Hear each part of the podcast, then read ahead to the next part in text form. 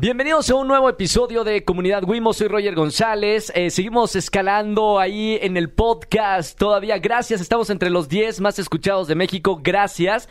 Y es realmente, yo le saco el valor por los invitados que tenemos y las historias que nos están contando. Y obviamente a ti que nos escuchas todos los miércoles.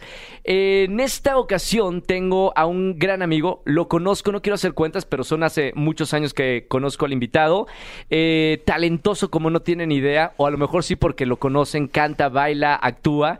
Y, y, la verdad me da mucho gusto recibir para platicar en este, en este episodio con Jorge Blanco. Bienvenido, amigo. Gracias, mil y felicidades. Qué bonito que les esté yendo también. Qué gusto. Gracias. No, bueno, gracias a ustedes porque la verdad es que la gente que se ha sentado aquí enfrente, Jorge, eh, se ha abierto y, y, nos ha contado un poco de tras bambalinas de, uh -huh. de sus diferentes carreras, ya sean deportistas, eh, actores, cantantes. Uh -huh. y, y, no es sencillo a veces la, e, ese trayecto para estar donde están. Ha sido un trayecto de, de, de esfuerzo, de dedicación y, y, cada uno tiene su historia, ¿no? 100%, siempre lo digo, este medio tienes que amarlo. Totalmente. No hay de otra, de verdad. Es que si no sales corriendo, ¿o sí, no? De hecho, sí. Eh, ahora vamos a, a, contarle a la gente cómo nos conocemos. A mí, bueno, yo estaba trabajando en Argentina, uh -huh. en, en Zapping Zone, en sí. Disney Channel. Me llaman de Televisión Azteca para hacer un programa que era el reality show de High School Musical La Selección. Sí. Era un exitazo High School Musical. Supongo una locura. Que, ¿te, ¿te, acuerdas de la situación en, en, la que estabas cuando viste la primera película de High School Musical? 100%. Es muy loco ver, o sea, justamente cuando escuchamos la historia del detrás de, de la película original de allá era una película como para rellenar el canal y, y se les fue de las manos lo grande que se hizo y, y tan grande que gracias a ellos pues yo empecé mi carrera, literal, me Li subí al tren. Literalmente estás aquí. Literal estoy aquí por, por ellos también. Gracias a Kefron, Vanessa Gracias, un beso a todos ellos, Kenny Ortega, de verdad. Porque cuando salió la, la, la película que se vio en, en, todo el mundo, esta versión de, de Zac Efron, eh, Vanessa Hudgens, Ashley Tisdale, uh -huh. eh, Corbin Blue y todas eh, las estrellas de Disney Channel en ese momento, se habló de hacer la versión mexicana o latinoamericana de High School Musical. Uh -huh. Y para eso TV Azteca y Disney se unieron para hacer un reality show y es ahí donde tú entras a, a, esta historia. Literal, así tal cual como lo dices. O sea, era yo, un mocoso en la escuela, que busqué el casting y dije, pues a ver, no pierdo nada. ¿Cuántos y, años tenías? 15. 15 años. Chiquitito y, y M aquí. Mira, después, o sea, te, te, juro que sí, son esas decisiones que te pones a pensar. Si yo hubiera decidido no ir, tal vez no estaría sentado aquí ahorita. ¿Pero fue tu sea, idea o la de tus papás que te llevaron al casting? Fue una mezcla. Fue mi idea eh, ir al casting, pero lo, cuando lo busqué, encontré una página de internet que decía, ah, lo sentimos, pero ya tenemos a 60 seleccionados. Uy. Y dije, bueno, pues ni hablar.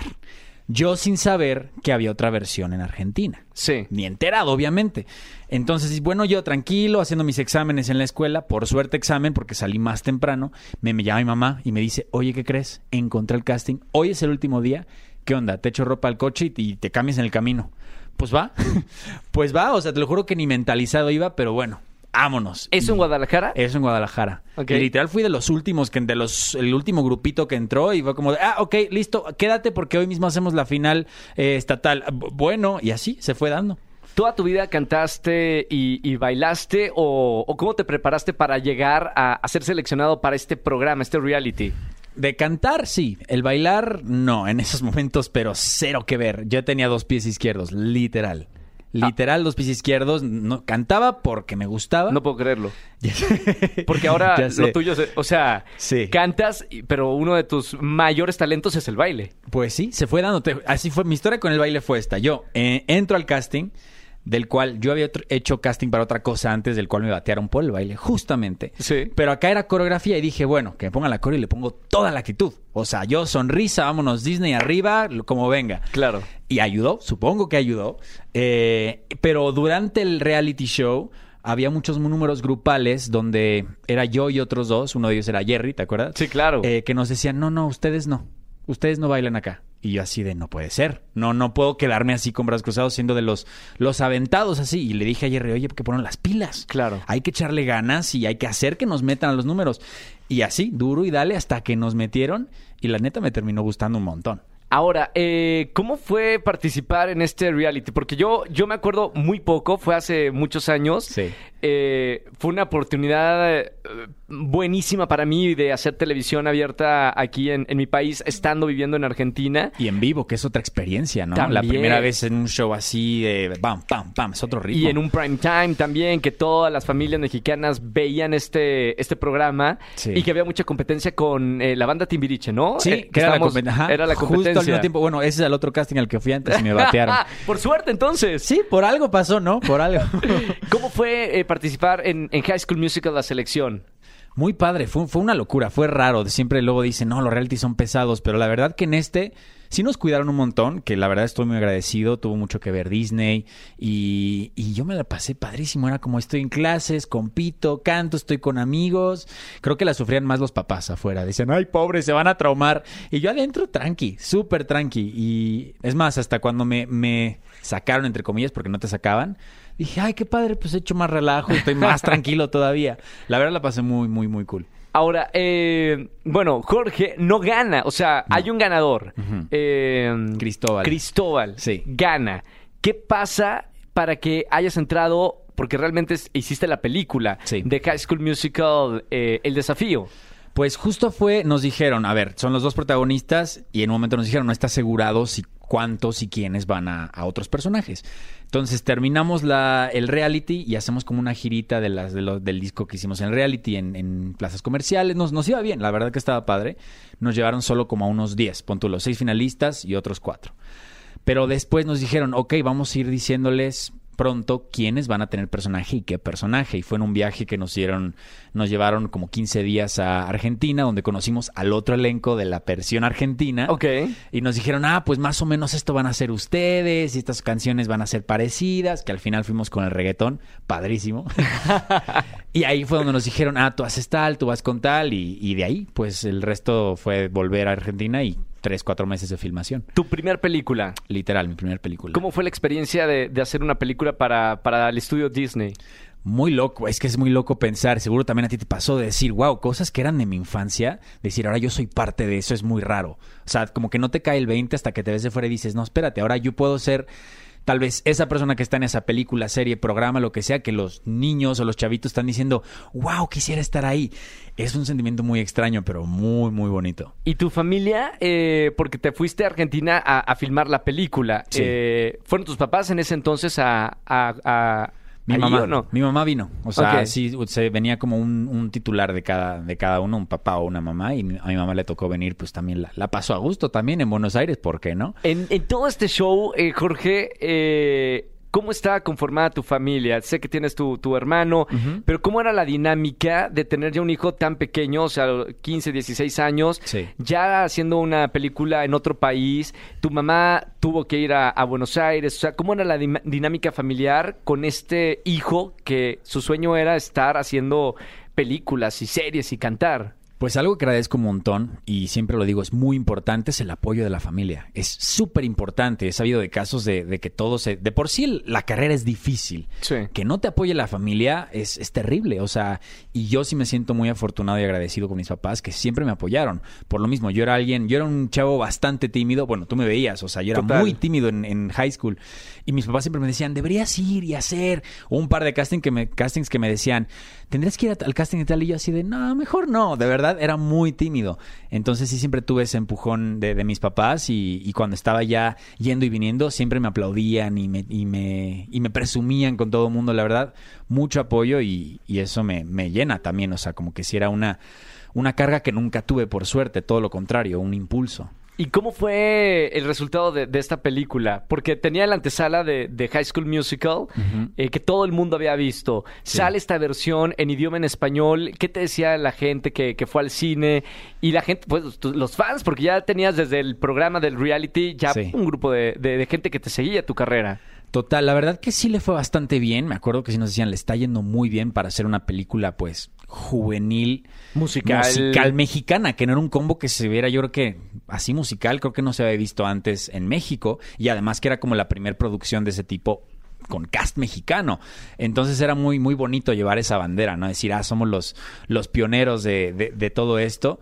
Y, y era bonito que la gente de verdad sí conectó muy padre, muy padre con las canciones. A la fecha, hoy dicen, no manches, escucho fútbol, fútbol, fútbol, y es mi infancia. O sea, les da un flashback y así Claro. de, wow. Qué loco, pero qué padre. Se hicieron buenos amigos porque eh, en esa época que estaban filmando, bueno, me tocó hacer alguna escena en, en la Sí. película.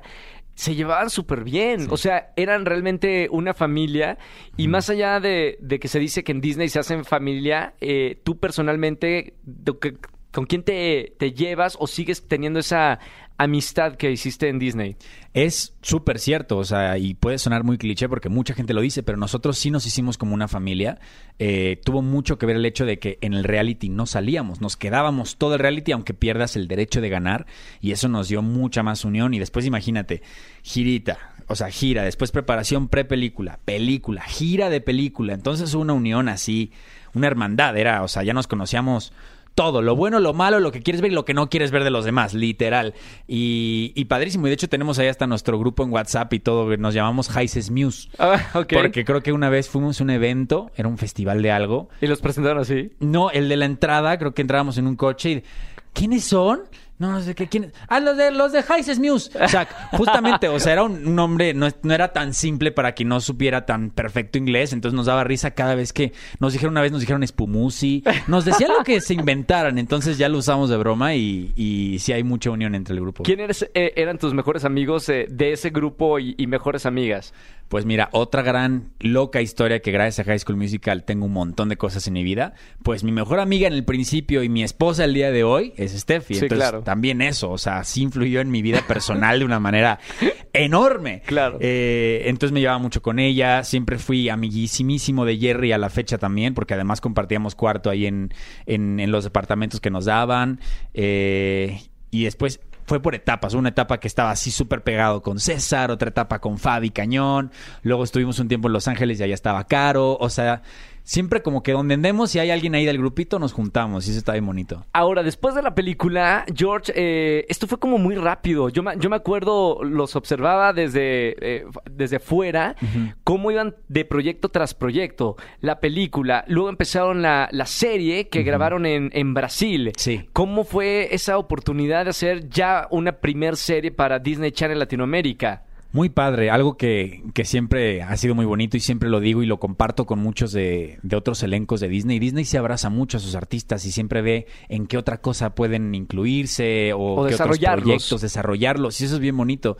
Y, y justamente cuando nos tocó hacer el casting de la serie, de cuando toca la campana, era muy loco de ver a otros de los compañeros y de, ah, tú también viniste al casting, sí, no sé qué, quedamos, eh. Y, y padrísimo. Y bueno, y como dices, la primera vez haciendo una serie, que era una sitcom, que es como otra cosa, otro ritmo. Y también vas aprendiendo un montón de, de esos diferentes formatos de, de ficción, ¿no? Y ahora, ¿qué tal hacerlo en, en Brasil? ¿Cuánto tiempo estuviste, viviste? ¿Você fala portugués? Eu falo portugués muy bien. Muy bien. Es que Sí. aprendieron... Es que ahí aprendes o aprendes. Si no, si no ¿cómo pides el delivery del hotel? No, no puedes pedir comida, si no. ¿No te entienden? Nada. Toda la producción era brasileña. Toda la producción brasileña era- se me hacía muy gracioso porque nos tocó filmar eh, cuando fue el Mundial de Sudáfrica. Y ves que allá son apasionados, pero a morir. Como a en morir. Argentina Sí, también, tal ¿eh? cual. O sea. Entonces llamábamos al restaurante del hotel para pedir algo. Y decía, G-Boys y Fuchibou, G-Boys y Fuchi... Y nos colgaban. ¡No! Así como de no hasta que termine el partido. Y yo así ¿es neta? Es neta. Tal cual. Pero era bien padre ver toda esa locura. ¿Qué te llevas de, de, de esa grabación en, en Argentina, de esta serie? Pues me llevo lo loco que es trabajar en un país que ni el idioma ni nada. ¿Te este, gustó? me Era encantó. Sao Paulo, ¿verdad? En Sao Paulo. Me encantó. La gente es, es- tiene también. Se me hace muy parecida a los mexicanos. Este como calor humano de que te quieren abrazar, te quieren llevar, este. y turistear y todo eso es bien bonito y también me llevo cañón la se hizo otra familia también porque pues ahí en un elenco éramos unos éramos como seis algo así Sí. y pues cuatro meses sitcom entonces estás así ta, ta, grabando diario y también se hizo un grupo súper súper bonito Ahora, todo eso te preparó, George, para, para otras cosas que vinieron en, en, en tu carrera. Una de las más importantes, yo creo, no sé si estamos de acuerdo, Sí. Violeta. 100%. ¿Qué onda? Violeta fue una catapulta 100%. mundial para, para tu carrera. Sí, es otro proyecto que también siento que no se esperaban que le fuera como le fue. O sea, era como de, ok, yo pensaba, va a tener un poco más de exposición porque pues es coproducido por Europa, pues algunos países de Europa lo verán y nos irá mejor.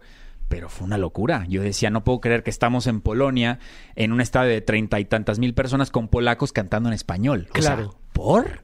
Fue muy loco. ¿Cómo fue la experiencia de, de hacer Violeta? Eh, porque fueron eh, pues varias temporadas, ¿no? Sí, como cuatro años y medio más o menos. Tini Stuessel, eh, la protagonista, que hoy ya es una cantante eh, mundial. Grande. Eh, ¿Cómo fue la experiencia de, de todos juntos hacer Violeta? Fue muy loco. En un principio era como de, bueno, te vas a venir a Argentina como, pues como ocho meses. Cuatro años. O sea, ¿Cómo? sí, ¿Qué? fue como zoom. Esta no me la sabía. ¿Cuatro? Fueron cuatro Pensé que años. había sido un allá. poquito menos. No, cuatro. En el medio hubo gira y así, pero siempre era base Argentina, cuatro años. Che, boludo, usted, o sea, igual que yo, mitad corazón argentino. Literal, o sea, sí, yo vuelvo allá y sí me siento como en casa. ¿Cómo eran, las, cual. ¿Cómo eran las grabaciones de, de Violeta? ¿De mañana a noche? O sea, ¿era pesado o tranqui? Era muy intensivo porque pues era, pues era, sí era formato muy novela, porque eran, o sea, 80 capítulos por temporada, imagínate. Claro. O sea, 10, 11 escenas por día, es así, vámonos, vámonos, vámonos. Y, y sí nos fogueó un montón por ese lado. Y también en los shows, también muchas tablas en escenario. La verdad que sí nos dio profesionalmente, nos dio un montón ese A, a proyecto. Tini también eh, fue para ella una catapulta, ¿no? O sea, para, para todos ustedes, pero creo que, que Tini eh, nace ahí, ¿no? Eh, mundialmente. Sí. ¿Cómo lo tomaba ella? Eh, eran amigos, o sea, era Sí. parte de tu elenco. Siento que fue como una explosión de muchos sentimientos, porque yo literal me vi en ella en muchas cosas, porque ella entró también a los 14, 15. Yo decía, wow, o sea, le está pasando todo esto igual que a mí, pero potenciado por 5. ¿Cuántos años tenías tú ya cuando hiciste Violeta? En Violeta tenía, cumplí haciendo la primera temporada, empezando preproducción de la primera, 20 años. Ok, o sea, ya tenías más experiencia, Sí. eh, bueno, de edad y, y de carrera. Sí. Eh, ¿Cómo era trabajar con Tini que estaba empezando? Era padre, era como la, la bebé de todos, ¿no? Era el- él era la hermanita chiquita de todos, entonces tratábamos de ahí de, pues de apoyarla, de ayudarla, y era muy loco ver cómo ella fue madurando. O sea, yo la veo desde el, desde el primer día en Violeta hasta ahora, el día de hoy, la ves, y sí se lo he dicho mil veces, no manches el orgullo, es verdad ver como un hermanito tuyo que, Cómo que se gradúa y ya tiene su trabajo y su carrera y es exitoso, y sí se siente bien padre ver eso con tus compañeros. De todas esas cosas, George, que, que viviste en Violeta, ¿qué es lo que más te sorprendió? Ahorita decías de algunos conciertos que tenían en, en Europa y Sí. que es muy loco que estén cantando tus canciones en español, eh, pero ¿qué otras cosas te, te sorprendieron mucho de decir, wow, o sea, jamás imaginé que iba a pasar esto en mi vida? Pues que nunca te lo esperas, es muy raro. Yo, yo literal que jamás había brincado el charco, nunca había ido a Europa. Y me ¿Cuál fue tu primer eh, país que, que pisaste? Italia. Fue como de, vamos a ir a hacer promo. Ah, bueno, pues vamos a hacer promo, tranqui, ¿no? Y de repente nos llevan a un, a un edificio en el centro y nos asoman por el balconcito de ahí de la, ¿cómo se llama? La, la plaza, la piazza, la principal. Se, me- se me olvida el nombre. ¿Cómo se llama? Eh, bueno, en la, en la piazza princi- principal de, de ¿No Milano. donde se arroja la... Ah, de, de Milán, Sí. el Duomo. El Duomo, perdón, el Duomo. Y había como dos mil personas abajo. Yo así de. Y esto, o sea, así nos, neta nos está yendo tan bien, porque te dicen, está yendo muy bien, y dices, ah, ok, Sí. chido, ¿no? Pero llegas y dices, por, y te habla la gente, aparte la gente te habla como si te conociera del diario, porque estás en sus casas, en, en- mientras comen con su familia todo el día, y, Y de el verdad mejor sienten público, que te conocen. el, el adolescente, ¿no? Sí, muy fiel. Entre, entre niños y adolescentes, un público muy, muy apasionado. Luego hasta los papás eran hasta más apasionados que los Órale. hijos. Sí, era muy loco. Y, por ejemplo, en, en ese momento, de verdad que, que la fama llega tan fuerte, te lo pregunto porque, digo, está padre que, que me digas, en algún momento se pierde el piso, en algún momento, yo te conozco muy bien de toda la vida, pero quiero ver qué pasó por tu mente cuando pasaban esas cosas Sí. que son de película.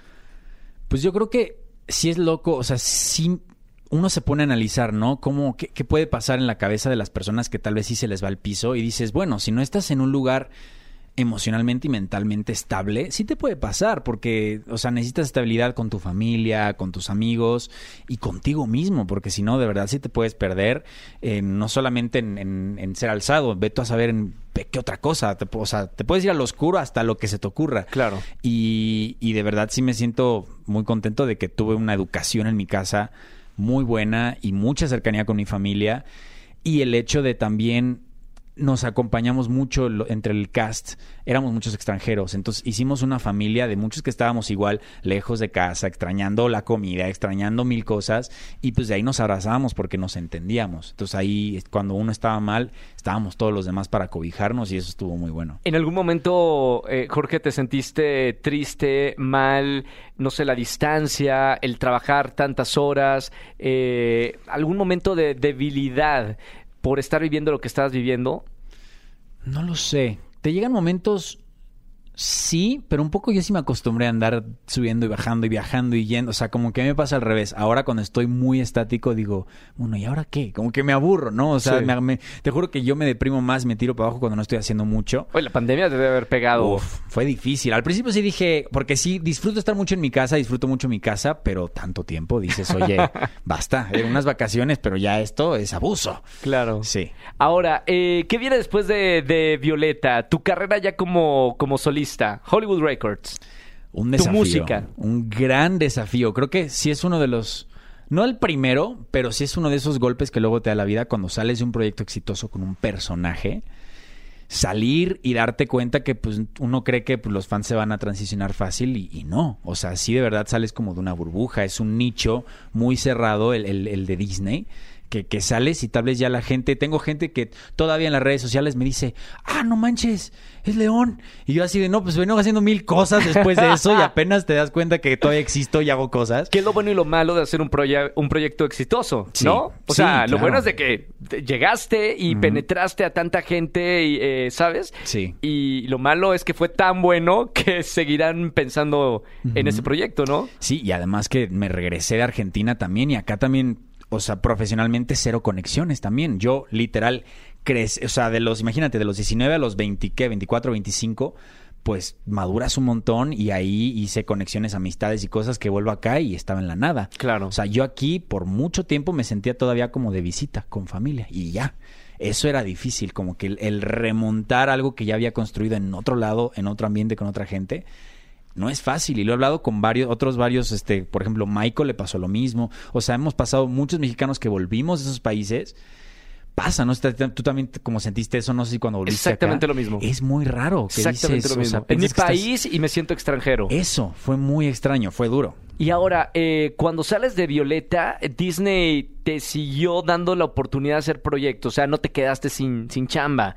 O sea, Sí, no. tenías la oportunidad de regresar a México y seguir trabajando en proyectos con, con Disney. Total, bueno, un poco me pasó que también cuando salió, salí de Violeta, quise decir, ok, ahora me enfoco total en mi música. Sí. Y un poco dejé en pausa como, como la, la carrera como, como actor. Dije, bueno, eso llegará después de vuelta, lo retomo. Y igual si me la volé, me fui a Estados Unidos a probar suerte. Literal de 0000. Pero porque a probar allá- suerte literal. Literal. O sea, ¿no tenías eh, un proyecto específico para hacer en, en- en Los Ángeles? Mi música nada más. O sea, por suerte, o sea, con la disquera, pero pues, siendo nadie, literal presentándome en las radios así de hola, soy un artista nuevo.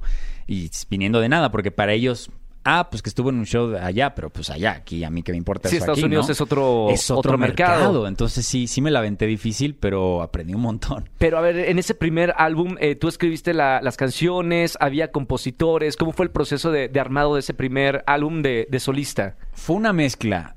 Si te dijera que hubiera sacado todo lo que escribí, fácil te diría que ahora tendría más de 100 canciones fuera. Porque me puse a escribir como loco. Así de, bueno, writing camp, vámonos, a escribir y a buscar tu sonido, porque también es un proceso el buscar tu sonido como artista, es todo un...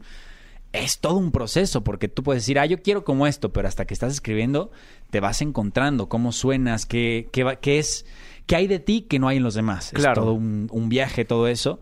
Y, y si algunas canciones fueron mías y otras era que me mandaba el equipo de AIR, yo decía, uff, esto me hubiera encantado escribirlo, me mega vibra, venga, vamos. Y Se incluye. Se incluye y, y padrísimo porque me tocó trabajar con gente que dices, ah, este escribió el hit de Usher y este escribió, y dices, wow, o sea, de verdad, y aparte que trabajan allá con un ritmo, pero una locura. ¿Cuál era tu idea, eh, Jorge, de... O sea, ¿cuáles son los artistas que tú admiras que decías, me encantaría hacer este tipo de, de música? Pues alguien que siempre fue un- un- una referencia para mí fue, por ejemplo, Justin Timberlake.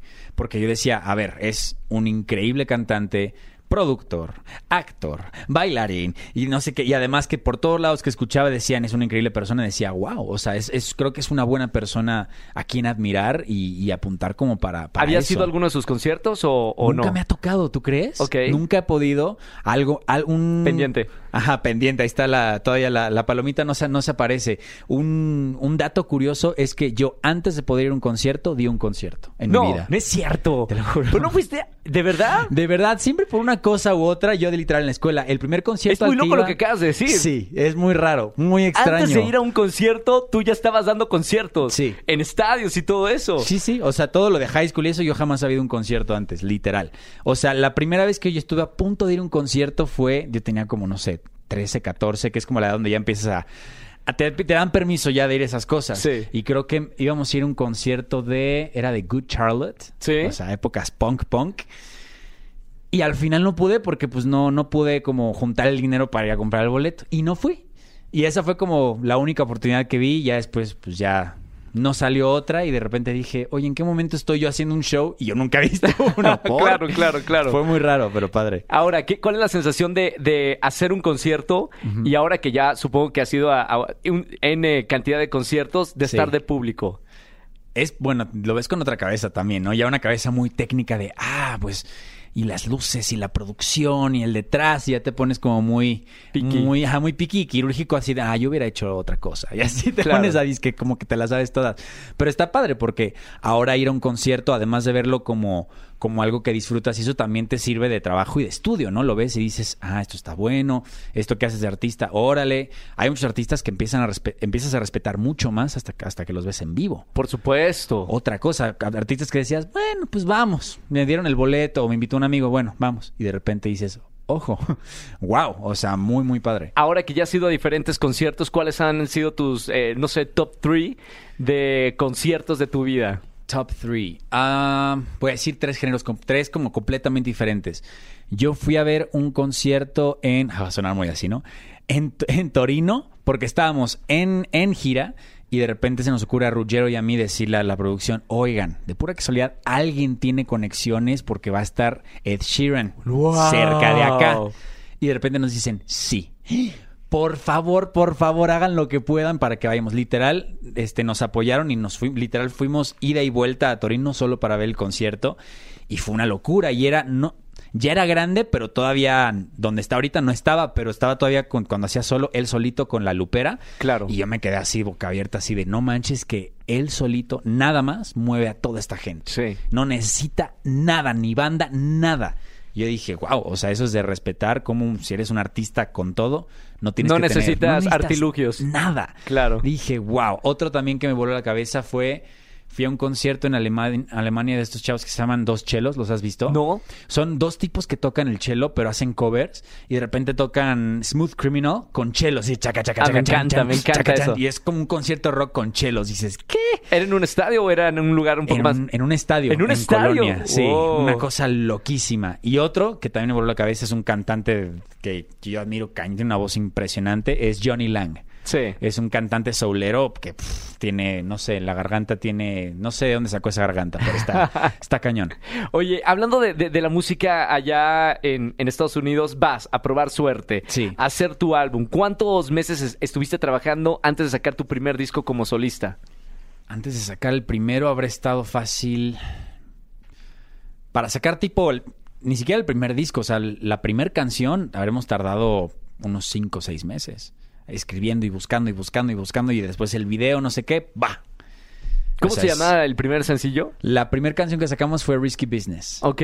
¿Y qué tal? Padrísimo, la verdad que es una canción que desde esa no es mía justo, pero me la mandaron y dije, es esto, o sea, es justo lo que he querido como explicar de qué es lo que quiero hacer vocalmente y en producción y en el vibe y, y me vuela la cabeza. Creo que es- actualmente sigue siendo una de mis favoritas, aunque haya sido la primera. Eso fue bajo el sello de Disney Records. De Hollywood Records, sí. ¿Te apoyó? O sea, ¿qué tanto te apoyas? Tú, tú querías hacer tu carrera como, como cantante. ¿Qué tanto te apoyó eh, Hollywood Records eh, para, eh, obviamente, que tu música esté en todos lados? Porque ya eres una persona muy conocida en, en el mundo. Un montón, la verdad que, que agradezco que sí confiaron un montón en mí porque pues a ver, llega un chavo latino a, a intentar pues entrar al mercado de allá y, y que me hayan hecho caso, que me han dicho, Tú querías órale. entrar directamente al mercado Sí, de por- Estados Unidos. Porque las canciones eran en inglés, sí. Ah, ok, ok. O sea, y literal fue un poco para decir, ¿Tú querías eso? yo quería eso, como arriesgarme porque yo decía, música en español voy a hacer igual, Sí. pero también quiero mostrar que también me gusta la música en inglés y, y para mostrar como lo diverso que puedo ser. Y a ver qué onda, también como yo para aprender. Y muy padre porque, o sea, esa salió y fue como un, un soft release, como para ver qué onda, tentar las aguas. Y después sacamos Summer Soul, que a esa le fue bastante bien porque literal hicimos gira por todo el país, a todas las radios, o sea, literal yo todavía me, me mensajó con mucha gente de radio de allá, así de cómo has estado, porque fui a conocer a todo mundo literal. Y, y del top 40 estábamos como en 42. ¡Guau! Por ahí, o sea, realmente ahí iba. O sea, la canción iba muy bien y yo decía, wow, o sea, qué bonito siendo alguien latino y viniendo de cero, de nada, llegar a eso, padrísimo. ¿Qué pasó después? O sea, ya estabas en una posición bastante buena. Lo que Sí. muchos artistas a lo mejor eh, batallan tantos años para que se escuchen. Tú ya estabas dentro de un chart. Sí. Sí, fue raro porque después hubo ciertas, ciertas cosas que pasaron con otro sencillo que, que al final los productores legalmente podían, moralmente ya nos la habían dado, pero nos quitaron la canción, como de no, no, es que no queremos, esta dirección no es la correcta para nuestra canción. Veto a saber qué pasó, si recibieron otro deal mejor. Pero bueno, nos quedamos sin, sin siguiente sencillo. Y después, como hubo varios temas de que queríamos ver qué seguía, y tomamos la decisión de volver acá para, para ya empezar a hacer música en español. Sí. Y ahí se unió también el equipo de Universal, como que se juntaron fuerzas Hollywood y Universal. Y acá fue como un año de estar sacando un montón de canciones ya de vuelta en español, pero buscando una fusión de lo que estaba haciendo allá, que era más como funky soul, mezclado con lo que estaba pasando en el, en el pop en general acá, que era mucho más urbano. Sí, Estábamos claro. ahí tratando Estábamos una- entrando a lo, a- al urbano heavy como lo estamos ahora. a full, exacto. Y ahí yo buscaba como una fusión de eso y es lo que hice con mis canciones en español acá. ¿Cómo te fue con, con las canciones y, y tu lanzamiento con, con esas canciones en español? Bien, fue bonito reconectar con el público latino de vuelta, porque pues sí fue como de, oigan, este, ¿dó- ¿dónde estaba Jorge? ¿No? ¿Qué, qué estuviste haciendo todo Estaba este en tiempo? Gringo, en Gringolandia. Sí, sí, sí. Aparte que lo padre de las canciones en inglés, sí nos hicimos una girita en Europa, estuvo padre, o sea, abrí conciertos. Pero bueno, acá fue como, bueno, retomemos acá qué onda, reconectemos con toda esa gente. Y padre, muy bonito porque luego piensa uno que, que muchos fans pues se van a ir, ¿no? Y no, ahí seguían como esperando y así de que si yo desde high school, yo desde Violeta, yo decía, qué bonito, muy, Claro. muy padre. Ahora, ¿cómo? eh, o sea, la pregunta tiene que ver con.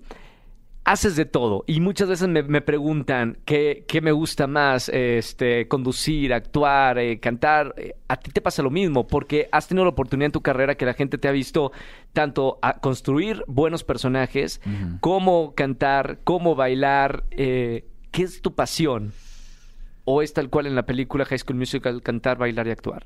Casi que sí. O sea, sí es, sí es demasiado pegadas las, las, las dos pasiones. Si tuviera así que me dices, te obligo a elegir una sí o sí, creo que elegiría la música. Porque de hecho creo que me considero. O sea, me siento mucho más seguro como cantante que, que actor. No sé por qué. O sea, no sé si es por, por el tipo de entrenamiento y la versatilidad que he logrado hacer con diferentes proyectos, que si musicales, que si no sé qué. No sé, pero si tuviera que elegir, tal vez un poquito más cantante. Y bueno, y cuando canto bailo, así que va, va eso todo junto, pegado. Vámonos. Vamos a hacer una pausa, George, porque quiero hablar un poquito. Se me hace hermosísima la historia que tienes con Steffi de amor.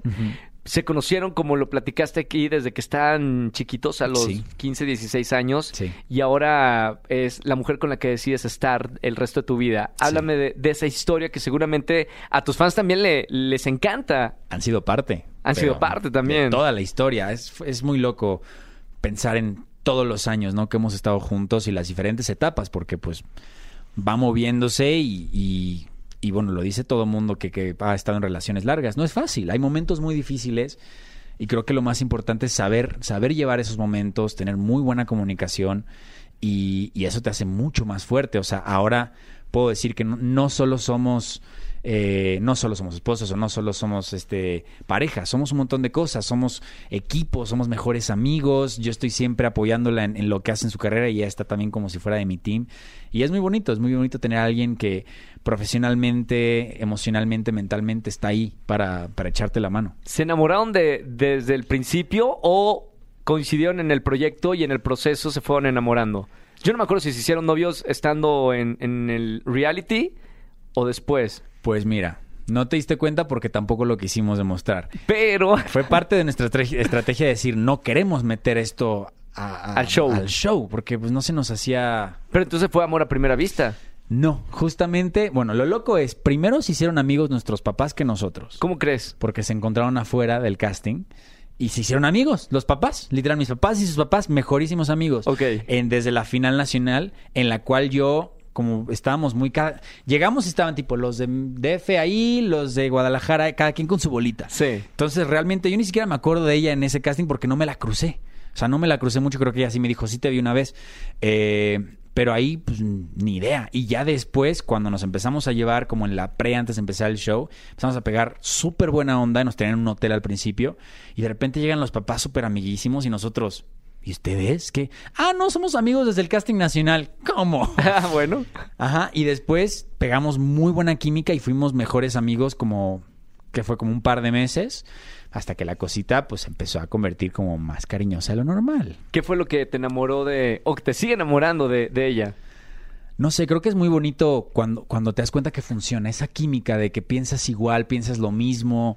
Eh, también eso, hemos crecido y, y hemos ido por los mismos caminos también mentalmente, ¿no? Llega a pasar en parejas que pues uno tiene nuestras experiencias, otro otro y pues de repente Y sobre todo cuando empiezan cambian. tan pequeños, ¿no? O sea, una cosa es Sí. tener 16 y otra cosa es tener 20 o 25. cambias muchísimo y ahí tuvimos suerte de que fuimos pasando por el mismo tipo de madurez y experiencias y, y nos pasaba eso, como que funcionábamos, ¿no? Y por eso nos hicimos mejores amigos así tan rápido. Y después, pues como que vas, vas teniendo más, más cariño cada vez y te empiezas a dar cuenta, pues así como de, ay, qué bonita, qué bonita sonrisa, me hace sentir muy bien, muy feliz. Ese cariño, pues que es muy genuino, se me hace bonito cuando viene de una amistad. Claro. Que bueno, a veces es como complicado, ¿no? Porque pues si no pasa de los dos lados es como de, chin, y ahora... Claro, el bateado. ¿no? Por suerte aquí, pues como que fue mutuo ese cariño y de ahí creció. Qué maravilla. Eh, ahora, George, eh, queda poco tiempo. Eh, me gustaría seguir platicando contigo, pero hablemos de tu, fu- tu futuro y Sí. lo que estás haciendo ahora. Regresas a, a Disney con un proyecto que me estás contando antes de entrar a- al aire. Un proyecto que ya lo tenías, pero entra la pandemia, se detuvo y por fin ya salió al aire. Ha sido una locura este proyecto. Primero porque, bueno, yo no sabía, no estaba seguro si iba a regresar a Disney y de qué manera, porque pues también quería como cambiar un poco de, de mi- del perfil de personajes que hacía o del formato. Y una razón por la cual dije que sea este, porque me di- luego, luego me dicen, ah, es que vas a ser papá. Y yo así de, ¿cómo? Ok, wow. O sea, sí. Papá sí- joven. un papá joven, pero como que sí me voló a la cabeza decir, esto está padre como desafío, está bueno. O sea, es algo completamente diferente a lo que yo he hecho. Y está, está interesante explorar esa cosa donde, como de qué haría un chavo de mi edad que de repente le llega una hija. O sea, ¿cómo? ¿En qué momento? Bueno, eso pasa... Sí. Bueno, o sea, Sí, pasa. es- es- esto es real, Sí. ¿no? Y está padrísimo ¿Y porque qué pues, hace? ¿Qué hace un papá joven? ¿Qué hace un ¿O qué- papá qué, joven? dice esta serie que, que hace un papá joven con una hija, eh, bueno, tú tan chico? es muy loco que pues justo les llega llega esta niña, bueno, a todo mundo le llega hijos de diferentes maneras, ¿no? En este caso era hija de una amiga nuestra de los personajes que nos dice, bueno, me cuidan, me cuidan a mi hija un par de horas. Ah, pues sí, pues era mejor amiga, la conocíamos a la niña bien, pero la mamá no vuelve. Entonces, esa, esa pues incertidumbre de decir, ¿y ahora? ¿Qué hacemos con la niña? Y lo loco es que eran aparte tres chavos, literal viendo qué hacían de su vida con, con la música y eso. Pues a ver cómo le hacemos y vemos en lo que llega la mamá y pues nunca llegó. La ventaja es que por apenas entre los tres hacemos a un buen papá, apenitas, ¿eh? Porque uno que es el más responsable, que es mi personaje, Sí. el otro que es parece casi hermano más que papá, es un desastre, pero bueno, es la parte divertida, y el otro es la parte tal vez más cariñosa, más sentimental, tal vez más maternal, ¿no? De cierta forma. Sí. Y, y es muy loco cómo funciona. Y es bonito también dar un mensaje de, de celebrar que hay muchos formatos de familias diferentes. Y es bonito poder decir, sí, esta es una familia fuera de lo tradicional, podríamos decir, pero lo hay. Y es bonito representar eso. Y la base es el amor y la unión entre familia. Lo demás, quiénes, cuántos y cómo, no importa. Es el amor y el cariño. Y este, pro- este proyecto eh, se, se tuvo, se, puso, eh, se puso en pausa por la pandemia. O sea, Sí. ya estás a punto de, de filmar Sí. y te dicen, no va. Literal, o sea, estábamos, hicimos un mes completo de talleres y en, así era un viernes y el lunes íbamos a hacer ¿Qué, el día qué hacen uno de en los grabación. talleres? Cuando, cuando hablan de talleres, eh, antes de una serie, ¿de qué se trata? Es varias cosas. Primero, grabación de canciones cuando es musical. Sí. Y muchos ensayos. Y en este caso era mucho ensayo para poder, pues, trabajar esta unión de familia. Teníamos que hacer la unión de familia que ha estado junta por nueve años en un mes. Entonces buscar esa dinámica y esta química entre todos, entre los tres papás, la hija, muchas improvisaciones y memorias y cosas y, y es bonito porque empiezas a buscar esta naturalidad en el cuerpo y reacción natural y, y cariño por tu hija y ah, ya sé que este va a ser lo otro porque ya lo conozco. La, la el dinamismo que tienes tú en tu casa, ¿no? Que cuando estás con tus hermanos y tu familia todavía, sabes cómo funcionan las cosas Eso en casa. antes de tener el guion en mano, o sea, es Sí. solamente para ir... Exploración de personajes y Claro. todo eso, 100%. ¿Eso aquí en la Ciudad de México o se fueron a, a filmar a otro lado? Aquí todo fue hecho aquí y eso es bonito porque pues vamos con el orgullo de decir esto es 100% mexicano, producción, cast, todo y está padrísimo. Ok, y ahora se tiene un año sin fecha de cuándo iban a filmar. Sí, fue muy extraño. Qué feo se siente, ¿no? Fue muy raro, muchas trabas. Se detuvo así, de viernes a lunes. No, espérense, espérense, vamos a ver qué está pasando con esto de la pandemia. Bueno, la historia de la pandemia ya la conocemos todos. Sí. Entonces ya se podrán imaginar que fue incertidumbre estar esperando meses, que si un año, que no sé qué. Además, al medio tuvimos, pues, la mala experiencia de que justamente uno de los papás se nos fue, falleció justo. Este fue una situación que, que pasó así, fue muy choqueante, muy fuerte, porque pues ya era pues alguien como, como familia, muy cercanos. Eh, fue durísimo. Y siempre lo decimos, es el, es el ángel del proyecto, porque Sí. pues uno nunca sabe por ¿Qué qué pasan las cosas. Sebas. Sí. Seba Atié, este, que también era familia Disney, seguro te ha tocado también cruzártelo, Sí, sí, sí. te tocó varias veces y, y un amor de persona, entonces sí fue uno de los shocks más locos de, de esta serie, que pasa eso, no, pues nunca te lo esperas, jamás, jamás, jamás, y la verdad que por, al- por algo pasó el después, por algo llegó también Lalo, y a mí me dio de hecho, además un gusto enorme porque a Lalo lo adoro, hicimos Hairspray juntos hace muchos años, entonces ahí hay una, una cercanía muy, muy cariñosa.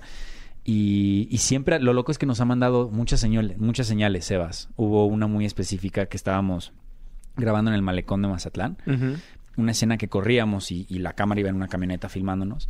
Y en el punto de partida, antes de que dijeran acción, volteo hacia la izquierda y hay un restaurante y les digo, miren, el restaurante, un letrero enorme, decía Sebas. El restaurante se llamaba Sebas. Wow. Antes de que digan acción. Entonces Piel de como- gallina, no se puede grabar. Fue una locura. Lloraron. Fue como, uff, wow. Y ahí dijimos, está aquí, o sea, está con nosotros. Es, Acompañándonos. Sí, y siempre decimos, somos cuatro papás, no somos tres. Él es Sí. el cuarto. Está ahí desde otro lado viéndonos, pero Siempre en los proyectos de, de Disney, digo, parece, parece que es mentira, pero hay magia. Sí. ¿Qué hace? ¿Qué hace? Y cada uno que hemos trabajado en Disney podemos tener un sinfín de historias que comprobamos que realmente hay magia. Sí. La empresa habla de la magia. ¿Tú crees en, en- en eso? Yo creo que sí, o sea, porque sí tiene, hay una conexión pues energética y muy especial y cuando te metes este tipo de proyectos con una mezcla de, bueno, lo que decíamos, ¿no? De que haces esto porque lo amas, es tu pasión, no por otra razón, y te juntas con otras personas que traen el mismo sueño y con esta linda, pues vibra que también la gente que, que quiere formar parte de Disney tiene cierta Personalidad. personalidad y, y cierta ese sí ese como como chispa no Sí, total, total. y entonces juntar esa gente es muy loco lo que pasa con con, con esas familias que se crean y es muy bonito y creo que sí se transmite mucho ca- cañón en, en pantalla Y en ese año que, que estaba parado esta, esta serie, eh, ¿qué hacías en, en pandemia? O- Y, y- y- y la verdad era como, hablabas y decías, ¿qué? ¿Ya se va a hacer o no se va a hacer? Era muy raro porque, a ver, supuestamente el proyecto iba a salir a la par con el lanzamiento de la plataforma y eso fue en noviembre del año pasado. Correcto. O sea, entonces era como raro decir, no habíamos ni empezado a filmarla y ya habíamos hecho pro- promoción de la serie y ya habían sacado la promoción. Entonces era como de, no es que creo que sí se va a hacer, pero... ¿Pero cuándo? O sea, fue una espera muy larga. Era como de... Era un bebé que no salía de la panza y ya... Ya, ya, Ya leía era adulto. Ya sí, Ya ya, tenía ya, trabajaba, ya era godín dentro de la panza. No, no, está cañón. Claro, claro. Sí. Eh, ¿Y cómo te dan la, la noticia? de, Ok, sí se va a hacer. Con la incertidumbre que, que quién sabe. Porque así te habían dicho un viernes y el lunes se canceló. Sí, es, es que en este trabajo pasa un montón, que hasta que no estás filmando o hasta que no ves que sale al aire, todo puede pasar. Yo digo lo mismo. Hasta, Es- hasta que no te ves. Es que hiciste el proyecto. Totalmente. No lo haces cuando quedaste en el casting. No es cierto que estás haciendo el proyecto cuando estás leyendo guion. No. Incluso ni cuando estás filmando. No. El proyecto está cuando ya está en, el, en la pantalla, ¿no? Son demasiados los factores que pueden ayudar o perjudicar todo. Sí. Todo. Me llegó a pasar. También hubo una vez iba a sacar, iba a salir una banda que se estaba haciendo con Disney y no sé qué, y ya se había fil- ya se había grabado, ya se había masterizado, ya estaba todo, ya estaban sacando copias y al final de repente nos dejaron de hablar. ¿Cómo crees? Sí. Una, y, y esta banda era de boy band o, o Esta qué era una banda, éramos tres y tres, Ajá. tres hombres, tres mujeres, era y éramos de, de algunos de los que veníamos de high school Sí.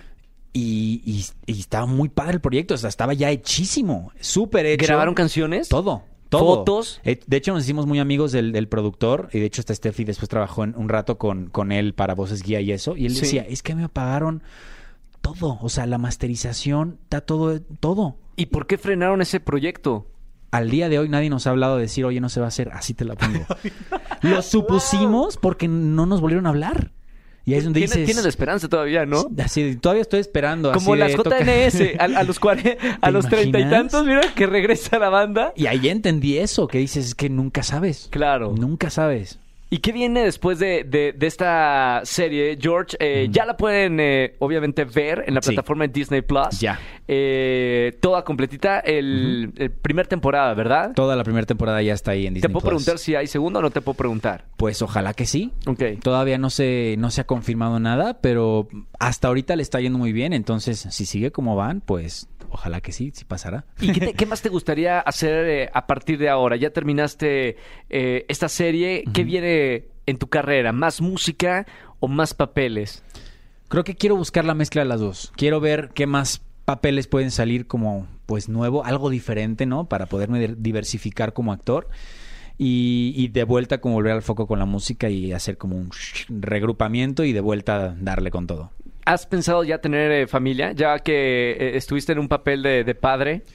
De ¿Qué hecho- ¿Te picó ahí el, el personaje? Yo creo que me reconfirmó porque siempre fui alguien de, de familia. Me, me encanta la familia. Siempre quise una familia. Además de que yo con mis sobrinos, mis ahijados, soy así cercanísimísimo. Y lo padre es que Steffi es igual. Entonces, básicamente fue como de estuvo padre hacer como un, un pequeño ensayito para el momento que ya queramos. Pues, pues listo. ¿Te gustaría pronto? Tal vez, tal vez no tardaría. Creo que ni ya, pero tampoco tardaría muchísimo, porque también me gustaría, pues, Ser pues, papá pa- joven. Ser papá joven y, y pasarla bien y poder tener toda la energía para también llevarlo a todos lados, ir, subir, bajar y estaría padrísimo. Con todos estos años, eh, George, eh, me acuerdo de ti desde la primera vez que nos conocimos en, en High School Musical, la selección, y que eras un niño tímido, flaquito, eh, explorando eh, toda esta industria. Después de todo esto, ¿qué te ha enseñado, uno, la industria y qué has aprendido en la vida en todos estos años? Wow.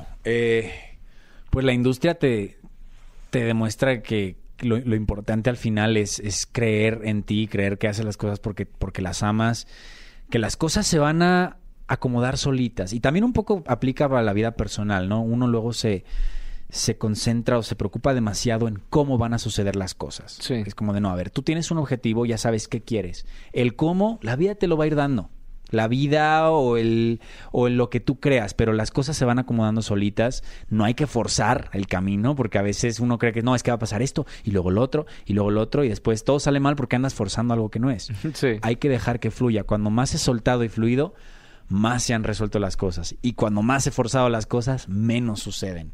Y eso para todo, para la carrera y, y para la vida, ¿eh? Y la vida que, eh, o sea, te ha enseñado esto, no forzar la- las cosas, o también lo aplicas también para la carrera. También para la carrera, mucho. Es, y es, pues es una carrera muy frustrante, con mucha incertidumbre. Entonces sí, como que sí hay que confiar, confiar y, y ir fluyendo y dejarte llevar por también las señales que te caen, ¿no? Por algo te llegó una llamada de no sé quién, pues tal vez tienes que ver qué onda por ahí o qué onda por acá o reconectar. Si es, si siento, sí soy muy del por algo pasan las cosas y hay que, hay que prestar atención a esos momentos. ¿Tienes algún guía, eh, algún mentor, alguien que escuches con mucha atención cuando tienes alguna duda en la vida? Creo que creo que sí sería Steffi. O sea, sí creo que tenemos un, un equipo muy bonito. Y si hay alguien que me va a decir las cosas como van, duelan o no, va a ser ella. O sea, y eso está padre porque tenemos una comunicación demasiado franca. Y, y está padre porque me ha hecho muchas veces abrir los ojos de un montón de cosas. O ya, o varios te los dijes, que no quise hacer caso y de repente es como de no, sí, sí, es cierto. Ya ni, ya ni me digas nada, déjame llorar tranquilo. Ok. Le mandamos un gran saludo. eh, la queremos muchísimo. Sí. También talentosísima actriz, cantante, bailarina. Uf, sí. Hacen un, un gran equipo, de Ah, verdad. George, gracias. felicidades. Bueno, acá casi ya nos corren. Gracias por, por estar en, en este episodio de Comunidad Wimo. Por último, George, me gustaría preguntarte para ti, ¿qué es comunidad? Nosotros hablamos muchísimo de los beneficios de trabajar en equipo, en comunidad, cuando tenemos valores y, y algún propósito en específico. Eh, a ti te ha tocado trabajar en grandes equipos, pero ¿qué significa para ti ser parte de una comunidad? Es muy importante y qué loco que lo dices porque he hablado mucho de este tema últimamente. ¿Sí? Es muy importante la unión en- entre nosotros. Por ejemplo, lo digo mucho en la comunidad artística. Nos falta a veces más apoyarnos, ¿no? Y, y tirarnos buena onda. Eh, se ha ido rompiendo un poco esa estructura, por suerte, de competencia que antes se hacía mucho, ¿no? O sea, si, si el otro le va mejor, a mí no. ¿me Por entiendes? suerte ahora lo de las colaboraciones musicales eh, es como una cultura. Sí. El que no se apoya queda excluido, ¿no? Totalmente. Es como de, en vez de ver a quién le pones el pie, es más bien a quién le das la mano. Porque Claro. un día alguien va a también voltear y darte la mano a ti. Y todavía falta, ¿eh? Siento, por ejemplo, vemos como en, en el urbano pues, los colombianos crecieron como locos por eso, ¿no? Por esa unión de comunidad que tuvieron. Total. Argentina está empezando también como loco ahora por lo mismo. Y a ver, los mexicanos, venga, hagamos lo mismo. Está bonito. Ya está empezando a pasar más con muchos amigos, compañeros. Apoyémonos. Hay que apoyar al, al- a tu compañero de trabajo, al vecino, a tu familia, en lo que puedas. A veces no se puede, pero pues estar ahí para decir, bueno, si un día se puedo, te voy a ayudar. Y después la vida solita te, te lo devuelve de alguna manera. Eso es bonito. Me encanta. Te, te- te escucho muy centrado y me da muchísimo gusto, Jorge, eh, porque he visto tu, tu evolución. Miedos en la vida. Miedos. Creo que un miedo sería, un miedo grande sería la soledad. Y, y por eso siento que, que es muy importante la familia, no solo biológica, ¿no? La familia que uno elige, la gente, es, es el primer regalo que te da la vida cuando naces, ¿no? Una familia, la- las personas, y es lo, con lo último que te vas.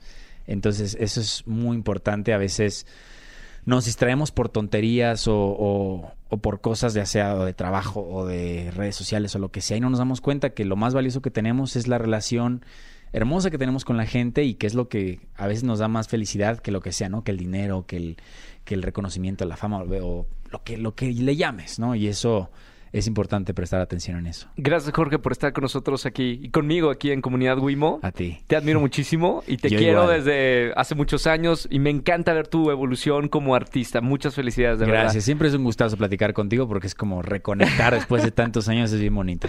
Total. Eh, compartan este episodio. Si les gustó, eh, compartan este mensaje, este episodio con la gente que quieren a través de sus redes sociales. Y como todos los miércoles, estaremos un nuevo episodio de Comunidad Wimo. Hasta el próximo miércoles, hasta la próxima semana. Chao. With Lucky Land slots, you can get lucky just about anywhere. Dearly beloved, we are gathered here today to. Has anyone seen the bride and groom? Sorry, sorry, we're here. We were getting lucky in the limo and we lost track of time. No, Lucky Land Casino, with cash prizes that add up quicker than a guest registry. In that case, I pronounce you lucky. Play for free at LuckyLandSlots.com. Daily bonuses are waiting. No purchase necessary. Void where prohibited by law. 18 plus. Terms and conditions apply. See website for details. Save big money when you start your next project today at Menards. Convert your current recess lighting with energy saving LED downlights from Fight Electric. They're bright and install easily in just minutes. They also go from regular lighting to nightlight mode with just a simple flip of a switch. Save big on all Fight lighting products now at Menards. Shop our lighting options today in store and on menards.com. Save big money